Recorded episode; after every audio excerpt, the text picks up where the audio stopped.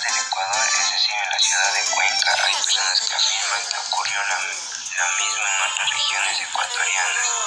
La leyenda El cura sin cabeza se encuentra en la memoria de los ecuatorianos. Historia El cura sin cabeza. Se cuenta la leyenda que hace muchísimos años, de hecho, más de un siglo, había un sacerdote al que le gustaba salir con varias mujeres después de concluir sus misas. Obviamente, este tipo de conducta era rechazado por los moradores de Cuenca, pero lamentablemente nadie podía hacer nada para evitarlo, ya que el cura era amigo de las autoridades eclesiásticas que en algún momento pudieron removerlo. El sacerdote siguió saliendo con varias muchachas